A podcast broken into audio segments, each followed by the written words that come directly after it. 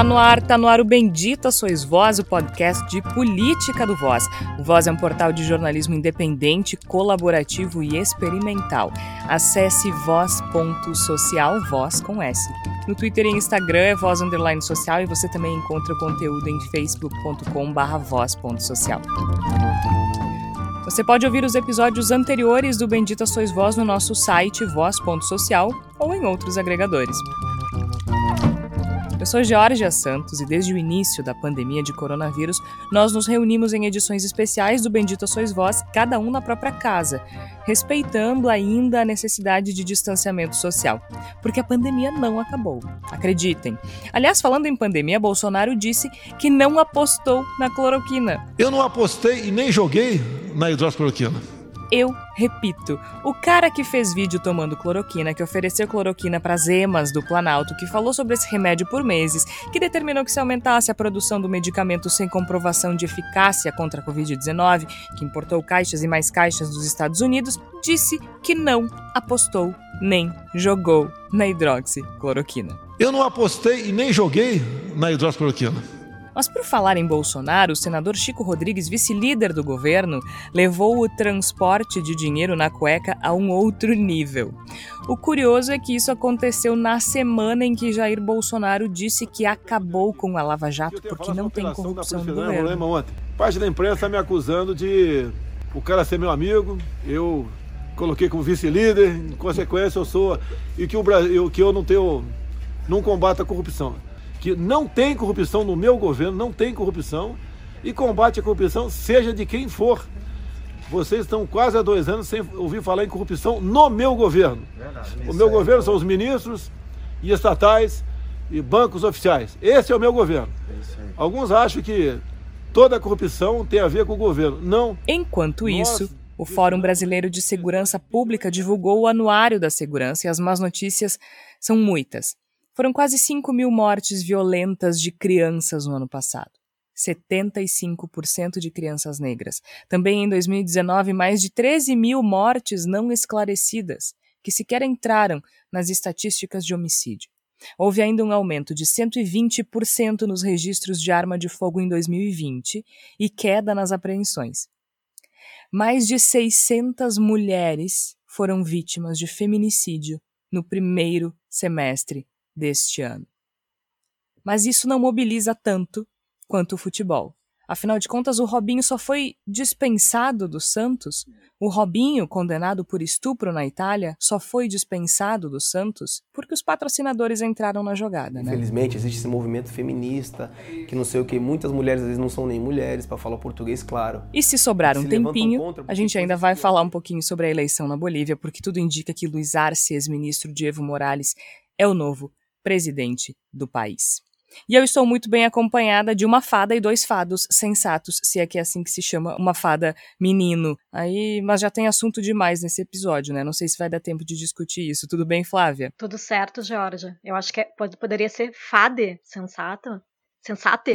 Não sei. Aí é outro é. é ainda um terceiro assunto que eu não sei se eu estou disposta a discutir, mas tudo bem. É, a gente começa dando risada porque realmente eu acho que a gente precisa dar um certo alívio, né? Mas esses dados da segurança uh, todos muito pesados, né? Muito muito difíceis da gente encarar nesse momento em que ainda estamos na, na, nessa pandemia, nessa quarentena interminável, para quem ainda está conseguindo, tem o privilégio de conseguir, uh, por, por questões profissionais, conseguir manter o isolamento social, né?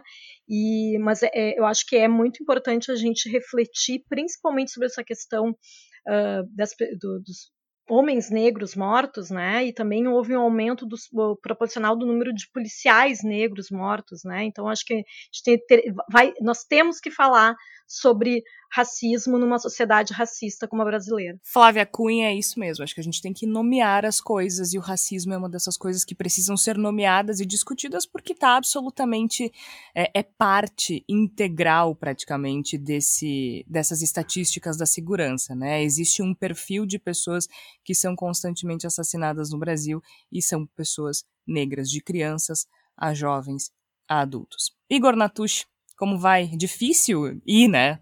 No meio é. disso tudo. Pois é, Georgia, Flávia, Tércio, ouvintes do Bendito Sois Vós. A gente vai, né? A gente talvez não consiga qualificar esse ir como positivo ou negativo, mas vamos, né? E nesses tempos de fim de mundo, né, de mundo acabando diante dos nossos olhos, talvez seja importante lembrar que tudo precisa acabar para que coisas possam começar, né? Então, vamos tentando lutar um pouco contra a loucura, a maldade, a crueldade, o ódio e tentando construir um cenário no qual a gente esteja uma posição razoável para reconstruir esse mundo que não tem jeito, né? Um mundo assim está condenado a acabar e talvez seja melhor que ele acabe mesmo para que a gente possa construir uma coisa melhor a partir dos escombros. Que dele o botão de reset, né? Ou o famoso reset. Tércio Sacol, tudo bem? Tudo bom, Georgia, Igor, Flávia e ouvintes. É, falávamos antes do programa, eu e o Igor aqui, que a gente naturaliza quando a gente perde um pouquinho o fio da, das coisas, né, Georgia? Eu acho que o Bendito Sois Vós ele tem esse papel de tentar pelo menos fazer um registro, assim, um carimbo, é, de coisas que nós entendemos que são importantes, pelo menos de marcar posição, de marcar terreno, e a sensação que eu tenho é que é, números da violência que nós vamos abordar aqui, eles são mais um daqueles temas que vai permear algumas horas no noticiário brasileiro e a gente naturaliza. A gente vai naturalizar tantos dados que são tão cruéis e que mostram a face de um Brasil que efetivamente está caminhando para um colapso, para um precipício, para um penhasco, para um desastre. E a gente diz assim: bom, essas são as notícias da segunda-feira, agora vamos ao esporte. Né? Então, acho que é importante também trazer alguns tipos de discussões que a gente traz aqui e já trouxe em outros episódios também, mesmo que nós tenhamos pouco poder para mudar. Sem dúvida, esse é o nosso papel, né? E a gente também está aqui para costurar isso, né, Tércio? É, porque a gente está num momento em que, mesmo que a gente não perceba, as coisas estão interligadas. Né? Agora, acho que hoje a gente pode explicar um pouquinho de como é que opera o governo Bolsonaro, como é que ele está associado a essas estatísticas do Anuário da Segurança e como é que ele está associado, inclusive, ao Robinho. E eu não estou dizendo que ele é culpado pelo que o Robinho faz, mas a gente está aqui para explicar como as coisas estão costuradas na realidade da sociedade brasileira de 2020. Então, começando pelo começo, Igor Natucci, esse homem teve a cara de pau de dizer que não apostou na cloroquina, ele só fala de cloroquina desde que essa desgraça dessa pandemia de coronavírus começou. E ele tem a cara de pau de dizer que não apostou na cloroquina. Ele, ele só faltou dar cloroquina para as emas do Planalto, entendeu? E ele tá aqui dizendo na nossa cara, ele disse na última segunda-feira, dia 19 de outubro, a gente tá gravando no dia 20, que ele não apostou na cloroquina. Ele mente o tempo todo. E mente mesmo, né, Jorge? Ele, ele vive da mentira, né? É um governo que se sustentou desde o seu primeiro momento, desde o seu primeiro passo, antes mesmo de ser eleito. Foi um governo que se tornou possível a partir da mentira e que vai se abraçar nela, evidentemente, até o final. Essa, em especial, do, de não ter defendido, né, de não ter sido um propagador do uso da cloroquina, ela é especialmente cômica, especialmente bizarra, ela é tragicômica, porque é algo que é tão óbvio que não é verdade, é algo que é tão evidente que não se trata de uma, de uma, de uma representação fidedigna do que de fato aconteceu, que nos causa uma sensação quase cômica, nos dá vontade de rir da falta de vergonha na cara de Jair Bolsonaro. Mas é parte da estratégia que ele vem seguindo desde sempre, né? A de que Uh, não que não exista verdade ou que não exista mentira, mas que é irrelevante se as coisas que ele diz são verdadeiras ou falsas, que o único valor que elas devem ter é o fato de ele estar as dizendo. Então, dentro dessa lógica, no qual que interessa é a palavra do grande líder e mais nada, tanto faz se ele defendeu ou não a cloroquina, agora ele não defende mais, ele diz que não defendeu, então é possível reescrever o passado, reconstruir a versão, refazer a história, a partir da vontade do grande líder do presente. E a gente fica nesse cenário em que se quer construir uma, uma realidade que não, que não depende da, da verdade do passado e que não tem nenhuma relação com uma construção lógica de futuro. É o eterno presente do bel prazer de Jair Bolsonaro. Socorro, né? A gente viver num presente em que o Jair Bolsonaro existe já é um problema ao bel prazer de Jair Bolsonaro é dez vezes pior e a gente sabe muito bem disso, né, Tércio? Porque, assim, falando em mentira, o Jair Bolsonaro, na última semana, disse que acabou com a Lava Jato, ele disse isso, porque não existe mais corrupção no governo E aí, se eu não me engano, no mesmo dia, a gente depara com a notícia do senador Chico Rodrigues, vice-líder do governo Bolsonaro, com uma quantia absurda de dinheiro na cueca. Diga-se de passagem, as notas de 200 reais. Talvez agora a gente saiba por que a insistência na nota de 200 reais cabe mais na cueca, não sei, eu só sei que ele elevou essa, essa história de transporte na cueca inaugurada há alguns anos a um outro nível, né? E aí a gente segue nesse fio de mentira desse governo, parece que é só o que sabe fazer. É, a, a bem da verdade, Georgia, é, é importante, e desculpe o nosso ouvinte mais sensível, é deixar claro que a Polícia Federal sugere que o dinheiro estava introduzido em uma cavidade do, do senador, né? É... Inclusive, inclusive, a Polícia Federal sugere que o dinheiro sequer estava limpo, né? Então, Isso. o que comprovaria o local em que o dinheiro estava armazenado, digamos assim. Exato. É, essa falácia que o Igor traz, e a gente sempre fala aqui no programa, ela é uma retórica e eu já tenho um pouco mais é, gradualmente. Na última semana saiu o resultado do Bolsonaro nas capitais. As capitais tendem por sua conurbação, por sua lógica urbana, a, a ter uma percepção de ritmo de vida e de lógica e de dinâmica econômica um pouco mais acelerada. E é muito interessante. As capitais não são tão pródigas na aprovação do Bolsonaro quanto é, as cidades do interior. Porto Alegre é a segunda capital que mais rejeita o presidente Jair Bolsonaro. Salvador é a primeira. E as capitais, uh, como Boa Vista, são as que mais aprovam ele. Não, é, coincidentemente, são capitais que têm um percentual de pessoas recebendo auxílio emergencial maior. Essas pessoas que recebem o auxílio emergencial, elas tendem a ficar mais receosas sobre o seu futuro é, no pós-pandemia. Embora esse pós-pandemia esteja cada vez mais distante, né? A gente está falando de gráfico e de pandemia, só para fazer o um parênteses, quando eu falo de gráfico aqui, o, o ministro é, da Ciência apresentou um gráfico ilustrativo para falar sobre um medicamento é, usado para tratamento de Covid-19. É, e detalhe, né? Isso em qualquer apresentação científica é estapafúrdia. Mas isso é mais uma mentira, uma sequência de mentiras. E essa do senador é outra mentira. Quando o Bolsonaro viu, se deparou com isso, ele tem aquela lógica que nós falamos no outro programa, né, Jorge? O Bolsonaro ele não tem nenhum apego a aliados, a defensores. Ele pode fritar o Olavo de Carvalho.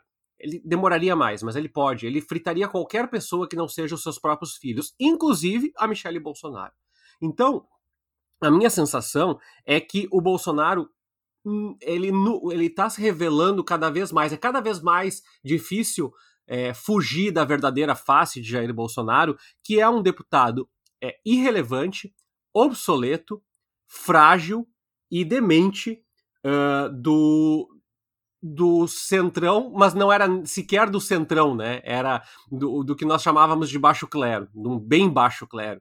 E ele ascendeu à presidência da República.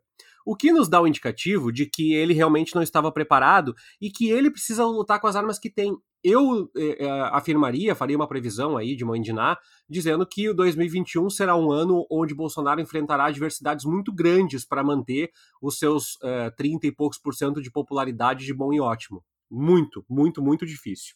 Então, é, eu penso que toda essa hecatombe, inclusive o convite do MDB para que ele se filie ao MDB, isso é, é absurdamente é, sinalizador do momento que nós estamos vivendo.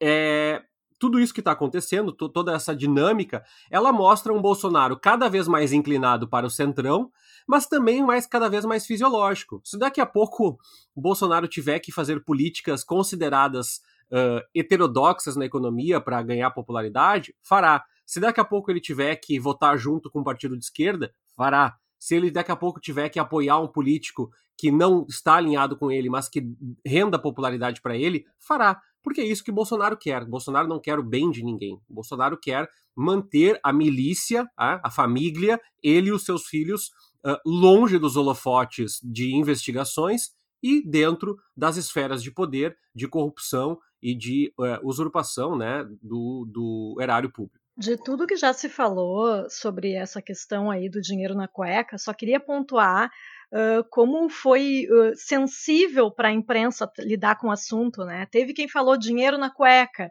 teve quem falou dinheiro entre as nádegas. Eu acho que foi tentando se achar a forma certa de se falar sobre o assunto até se chegar nesse detalhamento de que o dinheiro estava com fezes. Então a gente já pressupõe onde estava o dinheiro, né?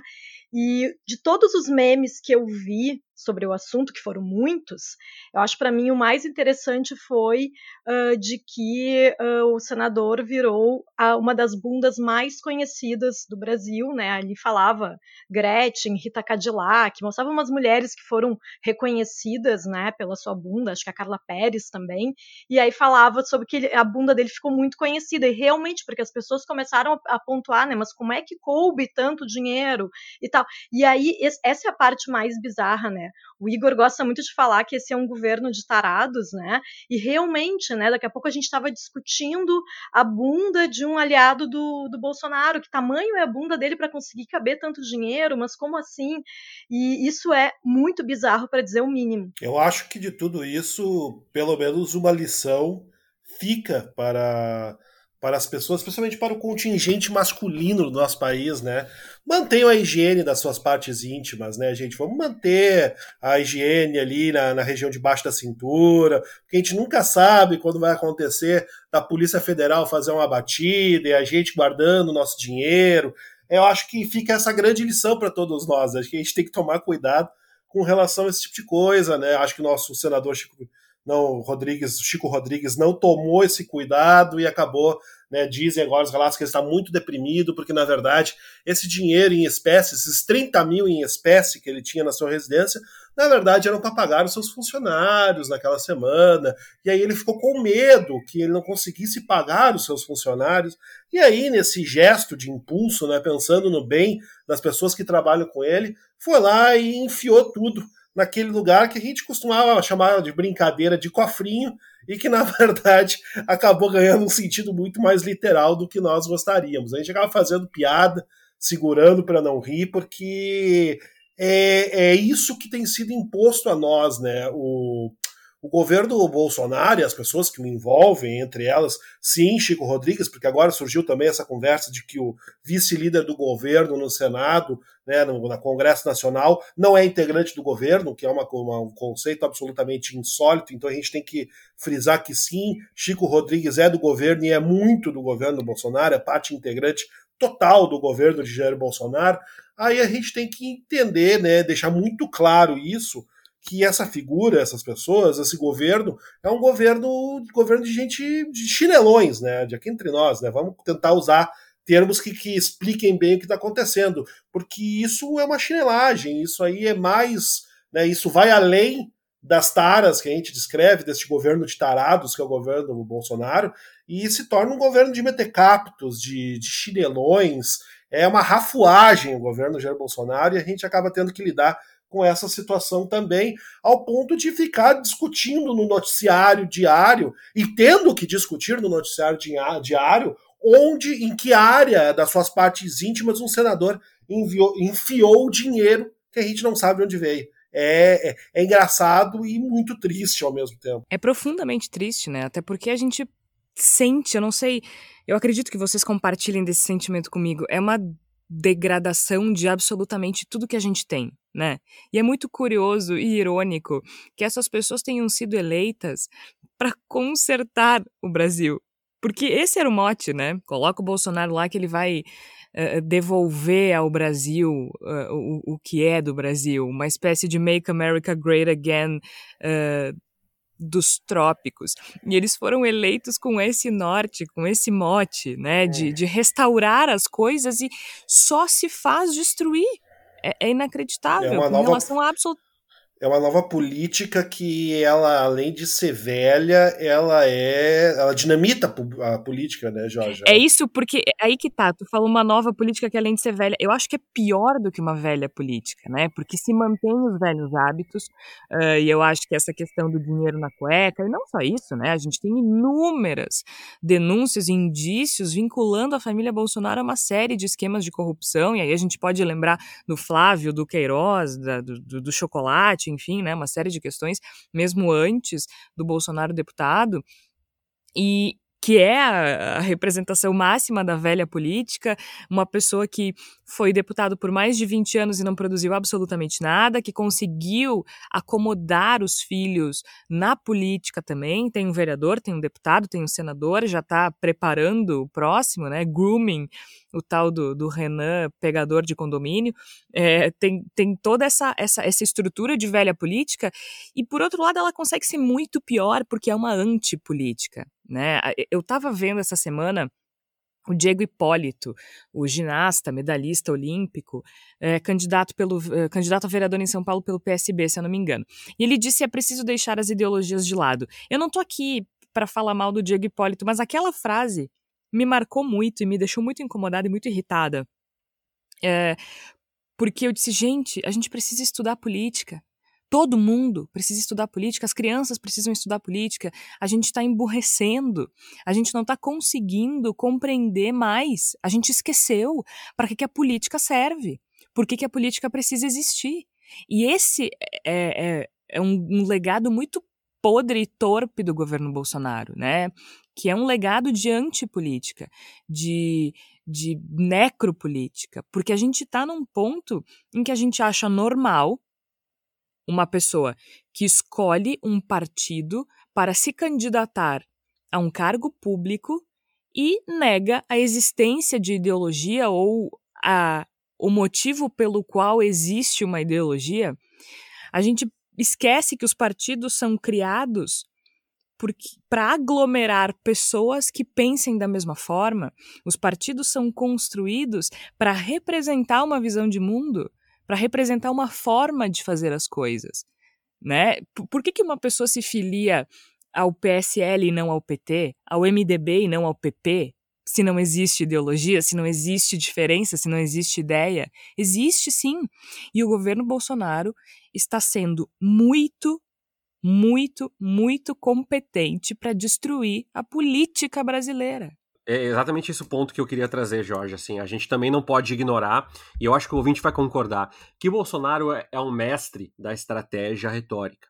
E ele faz isso muito bem ele reverte os campos a favor dele, distorce, é, manipula, enviesa o discurso de forma que ele consegue sempre se manter longe dos fatos que o colocam como é, uma pessoa da velha política, uma pessoa mancomunada com a corrupção, com todos os escândalos, com tudo que há de pior é, no Congresso, no Senado e nas práticas como é, os, os, incendiários é, do, do, da biodiversidade brasileira, como os criminosos, como os defensores de que há uma superioridade hierárquica étnica, de gênero, etc, etc, etc. Então, quando acontece um escândalo como esse da cueca, vai lá e diz assim: não tem nada a ver comigo.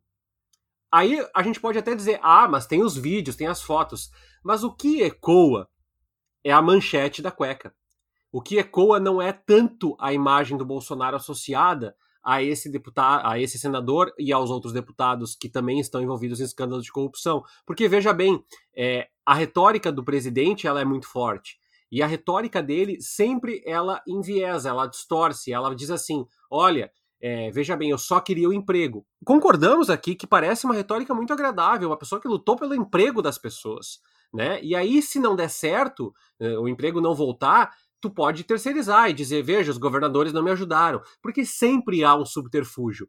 E esse subterfúgio ele vai mantendo o Bolsonaro com uma relativa alta de popularidade. Eu digo relativa porque eu acredito que quando o auxílio emergencial deixar de ser pago ao número, ao volume de pessoas que está sendo pago hoje, nós teremos um efeito é devastador na popularidade do Bolsonaro. Mas eu não acredito que isso pode desencadear um impeachment ou algum processo nessa linha de fragilização, porque Bolsonaro articulou de forma muito competente com o Centrão, que ele acusou e disse que era um toma lá da cá que jamais ia acontecer no seu governo. Então, é, o governo ele se reposiciona ele sai daquela esfera puramente de embate ideológico lá no seu cerne, dizendo que ia acabar com tudo, ele, ele continua pensando nisso.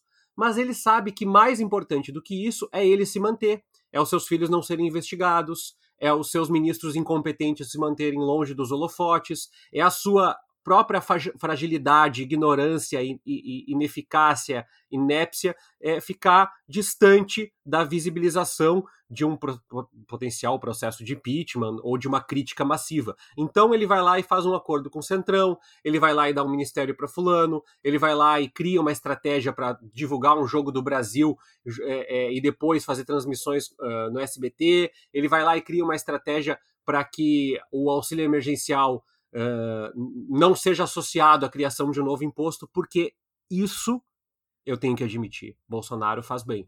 Ele cria estratégias, malabarismos retóricos, invencionices, mentiras e distorções de uma forma que ele se perpetua.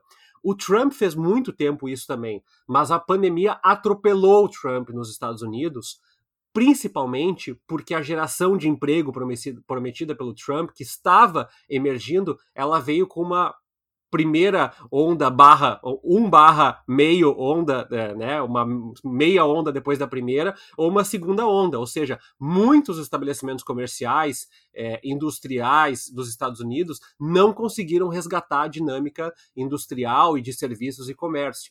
Então, é, aqui no Brasil, a gente está vendo isso. Porto Alegre, por exemplo, está liberando cinema, bar, CTG e não sei o que mais. A sensação é que não importa quantas pessoas morrerem, né? Já passou o processo. Já ouvi de pessoas que não são bolsonaristas que não foi tão ruim como se pensava. Então, é mais uma vitória retórica do Jair Bolsonaro, e eu também acredito que é a isso que nós temos que estar muito atentos, muito conectados, porque essa é, cueca cheia de dinheiro e o ministro envolvido com corrupção e o deputado e o filho investigado por, por Caixa 2, por rachadinha, e a ex-mulher que fez que é acusada de corrupção, e os escândalos de desvio eh, envolvendo a primeira-dama, eles sempre são facilmente afugentáveis pela retórica do Jair Bolsonaro. E ele ganha.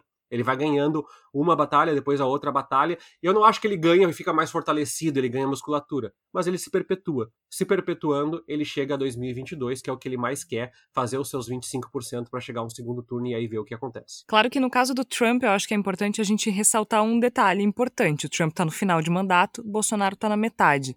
Eu acredito que o potencial uh, eh, para o Bolsonaro sangrar bastante da forma como tem acontecido com o Trump aumenta a cada dia que passa. Talvez se nós também estivéssemos no final do mandato Bolsonaro, na circunstância da pandemia, talvez as coisas fossem um pouco diferentes, mas de fato a força do debate ideológico dele é muito grande. E a prova disso é que a gente consegue costurar, a gente consegue enxergar a força da retórica bolsonarista em quase tudo nesse país, né? E assim a gente consegue chegar agora aos dados divulgados pelo Anuário da Segurança Pública. E eu quero começar especificamente com os dados da violência contra a mulher, porque como a gente conversou antes do programa e eu lembro, eh, eu falei no início do episódio, a gente está em meio a um escândalo que está mobilizando a imprensa esportiva uh, e o jornalismo geral também aqui no Brasil, que é o escândalo do jogador Robinho, que foi condenado por estupro na Itália,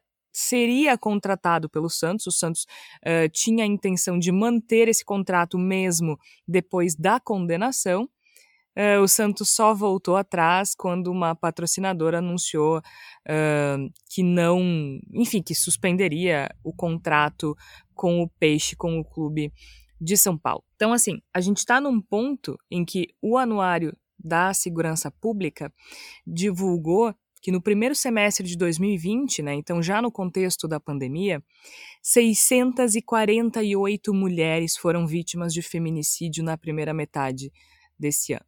Foi um aumento de quase 2% com relação ao mesmo período de 2019. Uh, eh, houve redução nos registros de lesão uh, corporal dolosa, ameaça, estupro, estupro de vulnerável, mas caíram os registros de ocorrência os registros de agressões em decorrência da violência doméstica nas delegacias de polícia, uma queda de 9,9%. Houve uma diminuição nos registros de ocorrência de, de lesão corporal, por exemplo, mas o aumento na letalidade. Houve um aumento ainda nos acionamentos da polícia militar em caso de violência doméstica. Isso significa que, na circunstância da pandemia, as mulheres estão tendo dificuldade de registrar, ou seja, não houve necessariamente uma redução nas violências, mas sim uma redução no registro, na denúncia, na notificação. E a gente sabe que existe uma enorme subnotificação.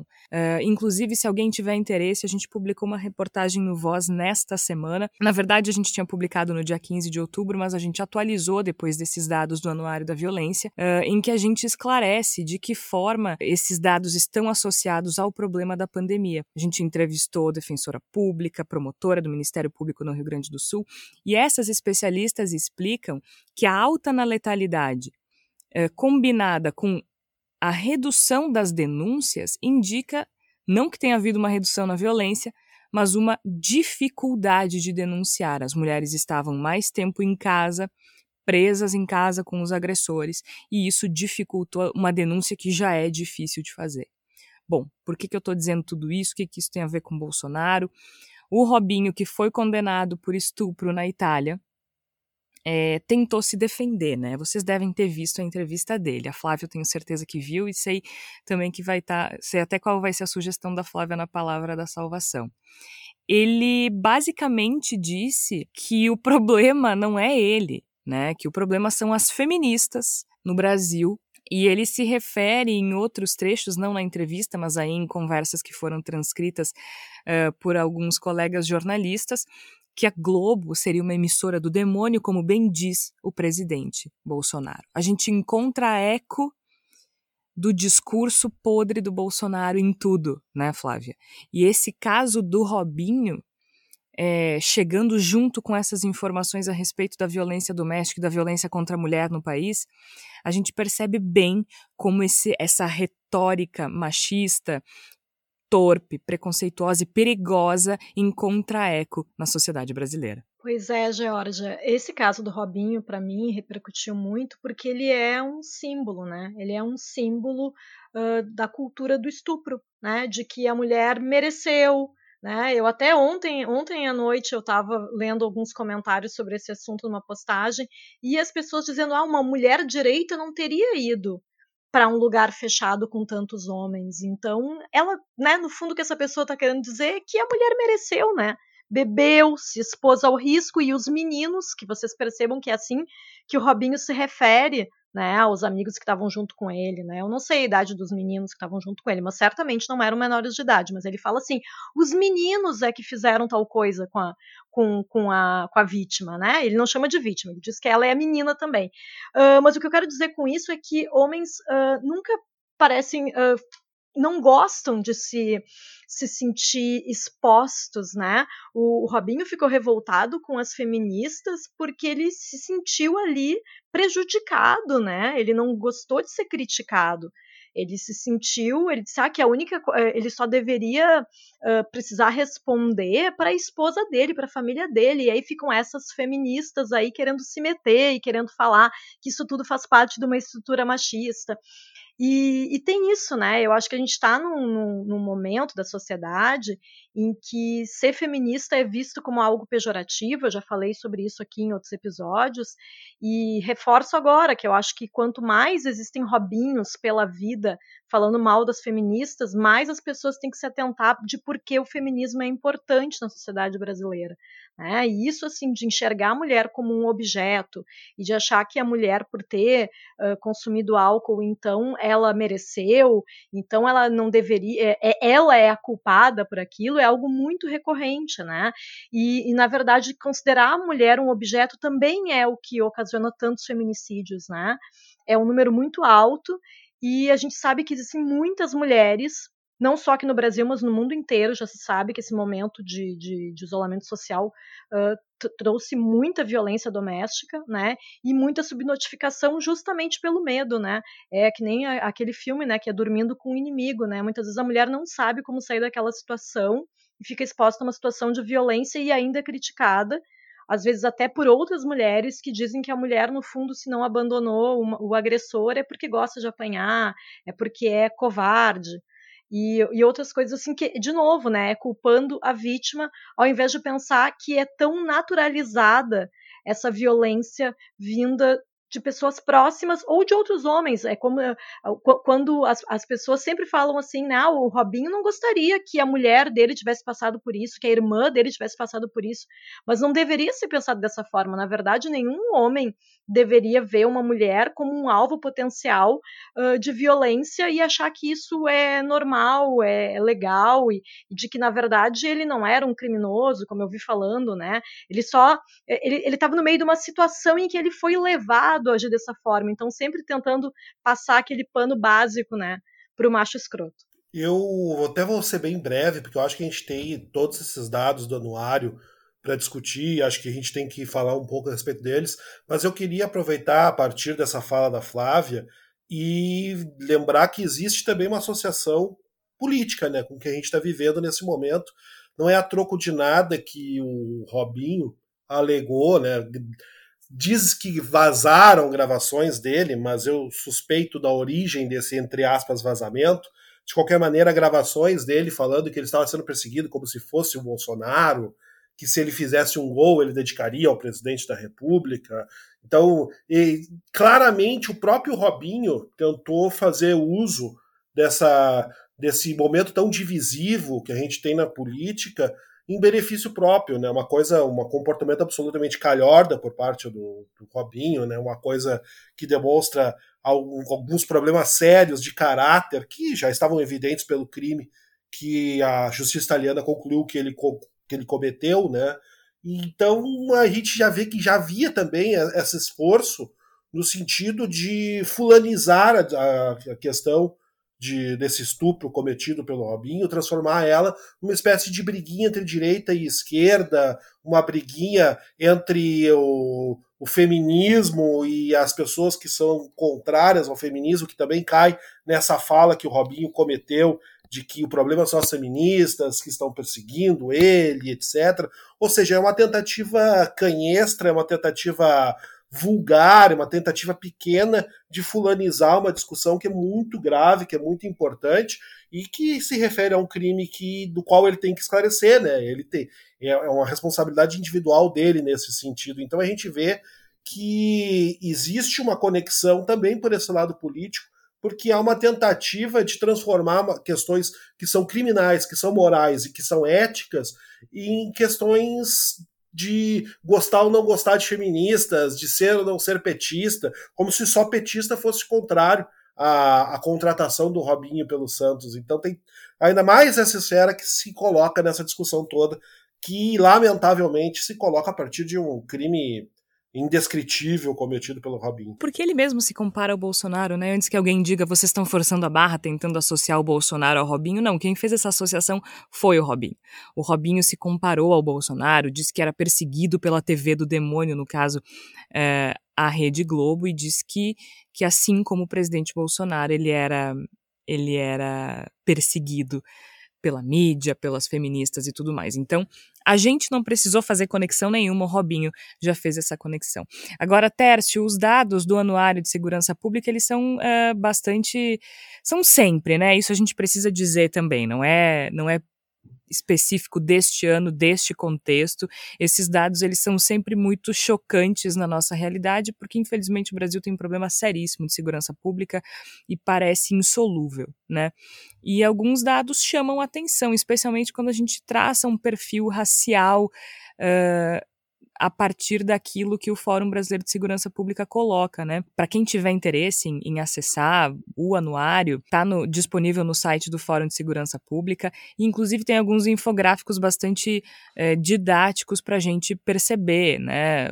As, algumas tendências como um, um, crescimento das mortes violentas intencionais no primeiro semestre de 2020, um aumento de 7%. Isso significa uma pessoa assassinada a cada 10 minutos, mais de 3 mil vítimas de intervenções policiais, um aumento também de 6%, aumento inclusive de policiais assassinados, quase 20% de aumento com relação ao mesmo período do ano passado. Mas aí, quando a gente vai para as vítimas da violência letal no Brasil, uh, e aí é um retrato de 2019, né, que, que consegue fazer o, o ano inteiro, nós temos quase 47.773 mortes violentas intencionais em 2019, 39.500 homicídios, mil, mais de 1.500 latrocínios, 6 mil mortes por intervenções policiais, um aumento bastante, bastante importante. E quem são essas vítimas? 74,4% negros, 51,6% jovens de até 29 anos. Existe um perfil que está sendo esfregado na nossa cara e é, o governo brasileiro principalmente se recusa a, a reconhecer isso, né? É, eu gosto daquele meme, Jorge, que a gente já falou aqui, né? É, parabéns às drogas que mais uma vez, é, por mais um ano, venceram a guerra contra as drogas. É, esses dados do anuário, eu não vou me aventurar em fazer uma análise é, mais científica, porque eu sei que existem pessoas muito capazes e habilitadas fazendo isso e fizeram isso na divulgação. Eles nos mostram que a gente está é, tentando uma solução, a gente está tentando para usar uma hidroxicloroquina aí, que não está funcionando. E não está funcionando há muito tempo. E por que a gente continua tomando essa droga desse remédio?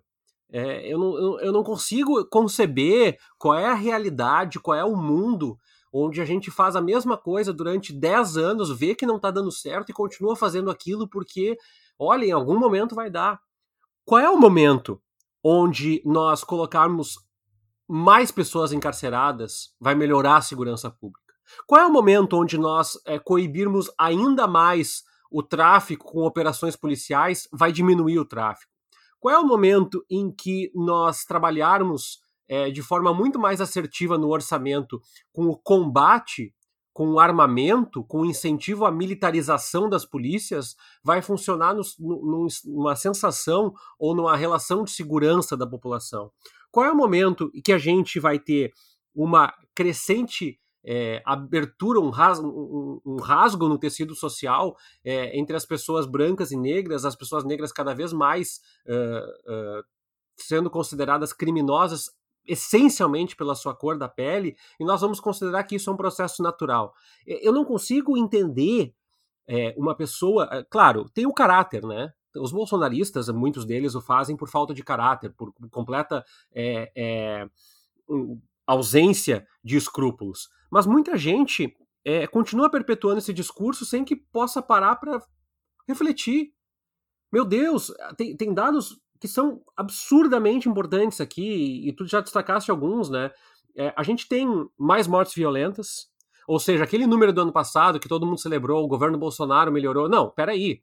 Seus números são do ano passado, a política é do governo Temer. O governo Bolsonaro assumiu ano passado. Esse ano já tem saldo de alguma é, ação do Moro, né? Que era o ministro da Justiça, até pouco tempo atrás. Bom, a gente tem um aumento das mortes é, com, com, violência, nós temos é, uma morte, maior número de mortes de policiais, nós temos é, mortes causadas pela polícia aumentando também, nós temos mortes, cinco, quase mil, 5 mil mortes violentas de crianças e adolescentes é, em 2019, sendo 75% negros. Nós temos mais quase 14 mil mortes sem esclarecimento que não entram nas estatísticas de homicídio. Ou seja, nem fingir que a gente se importa, a gente, a gente finge. Nem simular, nem criar um simulacro de preocupação para mostrar que a gente é um Estado que está querendo evoluir, a gente faz isso. A proporção dos negros nas prisões cresceu 14% em 15 anos, a dos brancos caiu 19%. Os registros de armas de fogo aumentaram 120% no ano passado. É... Pegando os dados de prisões, em 2005 nós tínhamos 62 mil brancos e 91 mil negros. Em 2019, 212 mil brancos, um aumento, é, é, agora eles são 32%. E de negros, 438 mil, agora eles são 66%.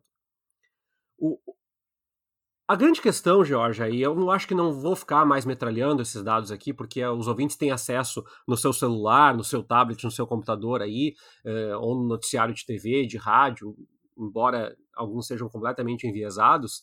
A grande questão é até que ponto a gente naturaliza isso?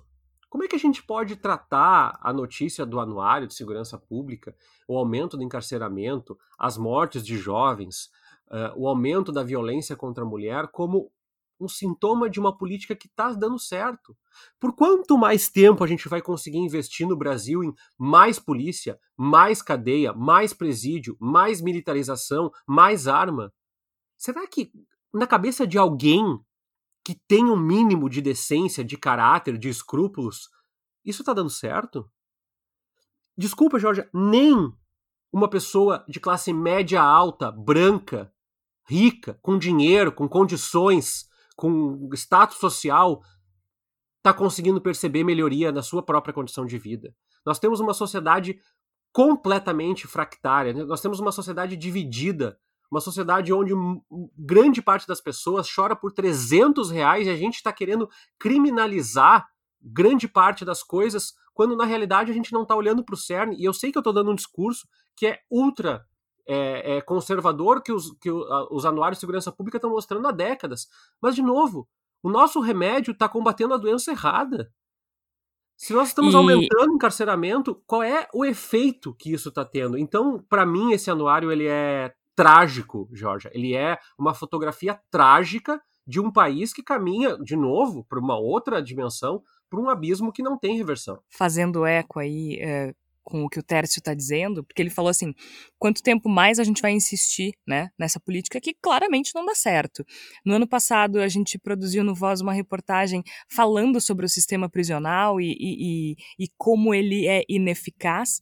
Quem tiver interesse é só acessar a nossa aba de reportagens especiais em voz.social e acessar o Evangelho segundo a prisão. E a resposta é: até quando a gente vai insistir nisso? Eu não sei até quando, mas não vai mudar tão cedo.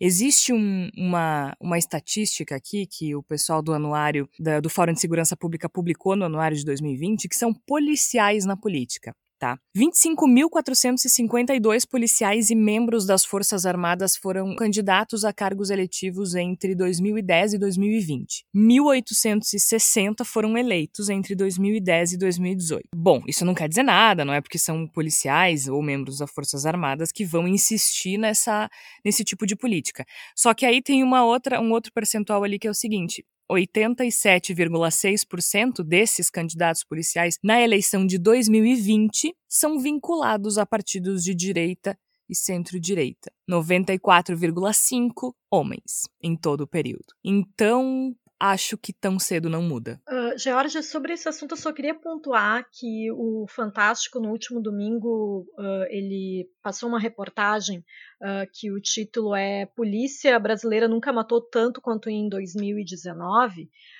e está disponível na íntegra na, na, internet aí sem necessidade de nenhum tipo de senha nem nada assim Uh, e eu achei interessante a abordagem que eles fizeram, porque eles ouviram mães uh, de vítimas e de policiais. E no caso de duas mães, as duas eram negras, né? E as duas lamentando a sua perda pessoal, evidentemente. Mas a mãe do policial negro, ela falou, falou uma frase que para mim ficou, foi muito marcante. Uh, ela falou: "Meu filho não era traficante, Uh, e para mim, bandido bom é bandido morto, porque o filho dela tinha sido morto por um, enfim, alguém que era acusado de um crime. Não vou dizer que é criminoso porque vai saber, né? Se às vezes as pessoas são tão confundidas, né? Mas enfim, aí ela falou essa frase: bandido bom é bandido morto. E para mim é muito uh, simbólico, né? E eu não estou culpabilizando essa mãe em específico, porque na verdade ela fala uh, algo que é que é um consenso entre uma, uma parcela considerável da nossa, da, da nossa população, infelizmente, né? Uh, e a gente vive num país em que a pena de morte não é legalizada, mas as pessoas acham que o justiçamento é algo correto, né? Então talvez isso explique por que, que a polícia brasileira mata tanto, porque na verdade depois a gente vai ver nos processos poucos realmente policiais são punidos por isso. Uh, né?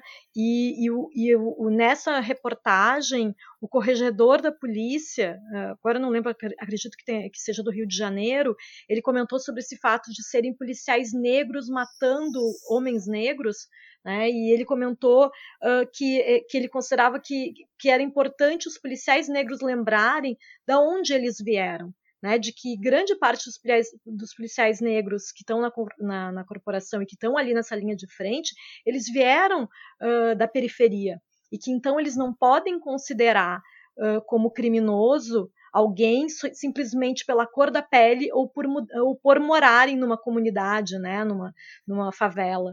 E eu acho que é isso que é muito importante, né, porque eu acho que muitas vezes existem esses crimes Uh, ou a tal da bala perdida, que às vezes não é tão perdida assim, ou então pessoas que são confundidas com criminosos, justamente por esse olhar preconceituoso de policiais negros. Então, existe uma, uma, uma questão aí estrutural dentro da polícia que precisa mudar. Concordo com a Flávia, eu acho que, inclusive, em reforço a isso que a Flávia estava falando, né, a gente percebe que, diante de uma de uma promessa de solução que não se manifesta, como colocou o Terço, que não se mostra, diante de um remédio que não dá certo e que não reduz a violência, que é essa, esse combate uh, insano que se faz contra as drogas dentro de uma lógica puramente repressiva, aí com o aumento da violência, que é decorrente dessa, dessa estratégia totalmente equivocada, a solução que surge também é falaciosa, né? Surge a solução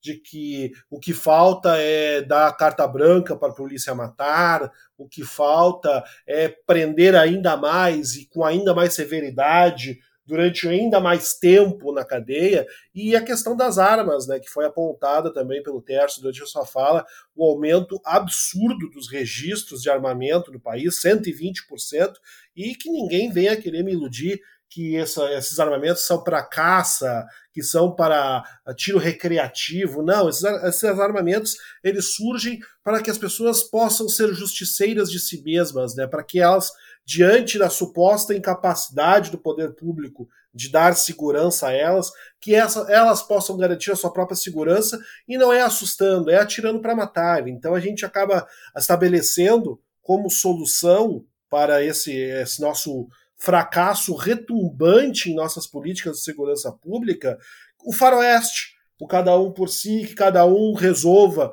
com a, com a sua própria arma, com a sua própria bala. Assim, a gente está diante de uma, de uma feijoada que está salgada demais, e a solução que a gente dá é dizer que tem que colocar mais sal na feijoada. Que se a gente colocar bastante sal na feijoada, de repente, em algum momento, ela vai ficar com o sabor correto. Parece que a gente não tem outra solução. E aí é isso, a gente coloca cada vez mais sal nessa comida e ela fica cada vez mais salgada e a gente não consegue pensar em outra solução senão colocar ainda mais sal nessa situação. Então, eu concordo né, com o que a Georgia colocou, acho que está difícil da gente conseguir imaginar uma solução em um curto prazo. Basta a gente lembrar de todas as conversas enquanto o ministro Sérgio Moro ainda era ministro, efetivamente, sobre o excludente de ilicitude, sobre todas as questões que eram inseridas na tal da lei anticrime, né, para que o policial tivesse mais liberdade de ação. A ideia que se tem é que a gente precisa despejar mais uns baldes de sal nessa comida que já está insuportável.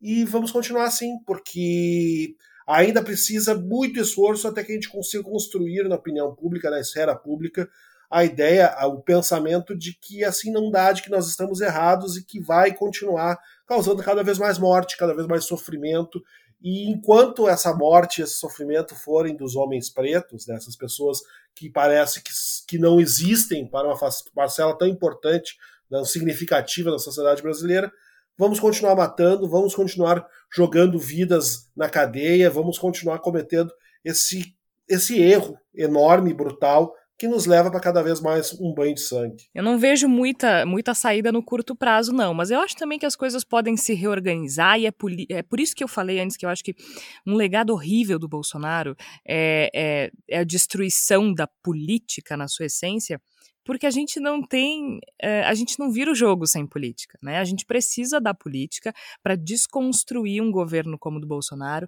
e para reconstruir a sociedade brasileira no caminho Uh, nem reconstruir não sei porque acho que ela nunca nunca nunca foi construída de verdade assim mas eu acho que estruturar a sociedade brasileira na direção uh, de uma sociedade mais uh, humana né? Em que as pessoas sejam efetivamente importantes em que a gente cultive coisas boas em que a gente cultive amor em que a gente cultive empatia em que a gente cultive coisas boas, né? E sim, na minha visão de mundo e na, acredito que na de vocês, acredito não, eu sei que na de vocês também, uh, uma sociedade mais progressista. É importante, eu acho, a gente não desistir da política. E a gente tem um exemplo aqui do lado. Não vai dar tempo de falar na Bolívia. E eu não sei também, uh, não é não é minha especialidade. Eu não sei se é necessariamente uh, o melhor candidato, mas é interessante ver que na Bolívia, mesmo após o golpe institucional que houve uh, para a retirada forçada do Evo Morales do poder, um ex-ministro de Evo Morales, Luiz Arce, foi reconduzido, é o que tudo indica, ainda não terminou a contagem de votos, mas é o que tudo indica será o novo presidente da Bolívia. Então, a gente vê essa reestruturação na Bolívia, no Chile também muitos movimentos em ação desde o ano passado, desde os, os, protestos, que a gente inclusive fez um episódio sobre os protestos no Chile. Então, assim, eu não vejo saída sem política. E eu acho que para a gente tirar o Bolsonaro do poder nas próximas eleições, a gente precisa de política. Né? A gente precisa entender política, a gente precisa falar sobre política, a gente precisa construir a política como algo benéfico para a sociedade, porque é o que é. A política a gente precisa da política para construir uma sociedade sadia, uma sociedade progressista, uma sociedade em que as pessoas tenham espaço para viver de forma digna, que tenham moradia, que tenham comida, que tenham trabalho, que tenham emprego e que sejam livres e se sintam seguras, que não sejam assassinadas, que não sejam agredidas, que não sejam estupradas. Então, a gente precisa da política para virar esse jogo, sim. E a gente está chegando agora na palavra da salvação e eu quero começar é, sugerindo um livro que eu gosto muito da Chimamanda Adichie, que se chama Hibisco Roxo. O Hibisco Roxo trata da violência doméstica uh, de uma maneira surpreendente, interessante, profunda e muito, muito, muito necessária. Então eu recomendo para todo mundo que leiam Hibisco Roxo da Chimamanda Adichie. Flávia, o que, que tu tem pra gente nessa semana? Como tu já tinha comentado, Jorge, que tu imaginava qual seria a minha palavra da salvação, né? A minha palavra de salvação é o texto que eu escrevi no, no final de semana passado sobre o caso Robinho. Uh, e apesar de toda a raiva que eu estava a escrever o texto, né, eu tentei pensar uh, em uma em apresentar uma alternativa, algo que fosse positivo. Né? Então, pensando sobre o assunto, depois de conversar muito em, em diversos grupos feministas, estava todo mundo, tava, as mulheres estavam todas muito irritadas depois daquela declaração do, do Robinho falando sobre contra o movimento feminista, né? E aí me veio à cabeça uma frase, uma dessas palavras de ordem que existe aí, que é com mãe feminista eu não cresço machista, porque eu sei que existem muitas mulheres que têm muito receio que seus filhos se transformem em agressores no futuro. E isso é um medo real. Né? E a gente sabe que só não vai acontecer se, se, se esses meninos uh, esses meninos precisam ser educados da forma correta, eles precisam entender o que, que é consentimento, eles precisam compreender que as mulheres precisam ser respeitadas, todas as mulheres, não só as mães e irmãs e amigas, talvez, né? Eh, as mulheres precisam ser respeitadas, né? E nesse sentido, então, eu indico essa, essa leitura, tá no portal Voz.social, então, com Mãe Feminista, Eu Não Cresço Machista. E é muito, muito, muito interessante essa, essa sugestão da Flávia, e agora que ela falou, eu lembrei do pessoa mais muro e isentona e passadora de pano e sapatênis do jornalismo esportivo brasileiro, que é o Caio Ribeiro, que ele veio de novo com aquele papo no Bem Amigos na última segunda-feira, dizendo: Eu tenho uma filha, porque antes ele passou pano pro Robinho, aí ontem foi se desculpar, dizendo que não estava por dentro do assunto, e aí disse: Nossa, eu tenho uma filha. E aí foram para cima dele, felizmente. Kleber Machado, Casa Grande, acho que o Paulo César Vasconcelos também, o próprio Galvão Bueno, dizendo: Não, só um pouquinho Não precisa ter filha, né? É uma questão geral, é uma questão de caráter. E a gente só quer respeito, meu Deus do céu. Vocês entendem que a gente está em 2020 e tem que explicar para as pessoas que um homem não pode colocar o pênis na boca de uma mulher sem o consentimento dessa mulher. E aí volta, né, Jorge, aquilo que tu falou. É, a gente precisa ensinar política nas escolas. A gente precisa ensinar, ensinar cidadania, né? E um pouco as pessoas falam assim, ah, feminismo, movimento. É, não se trata de ensinar ativismo, se, tra se trata de falar de condições básicas, sine qua non, para a gente ter uma sociedade igualitária.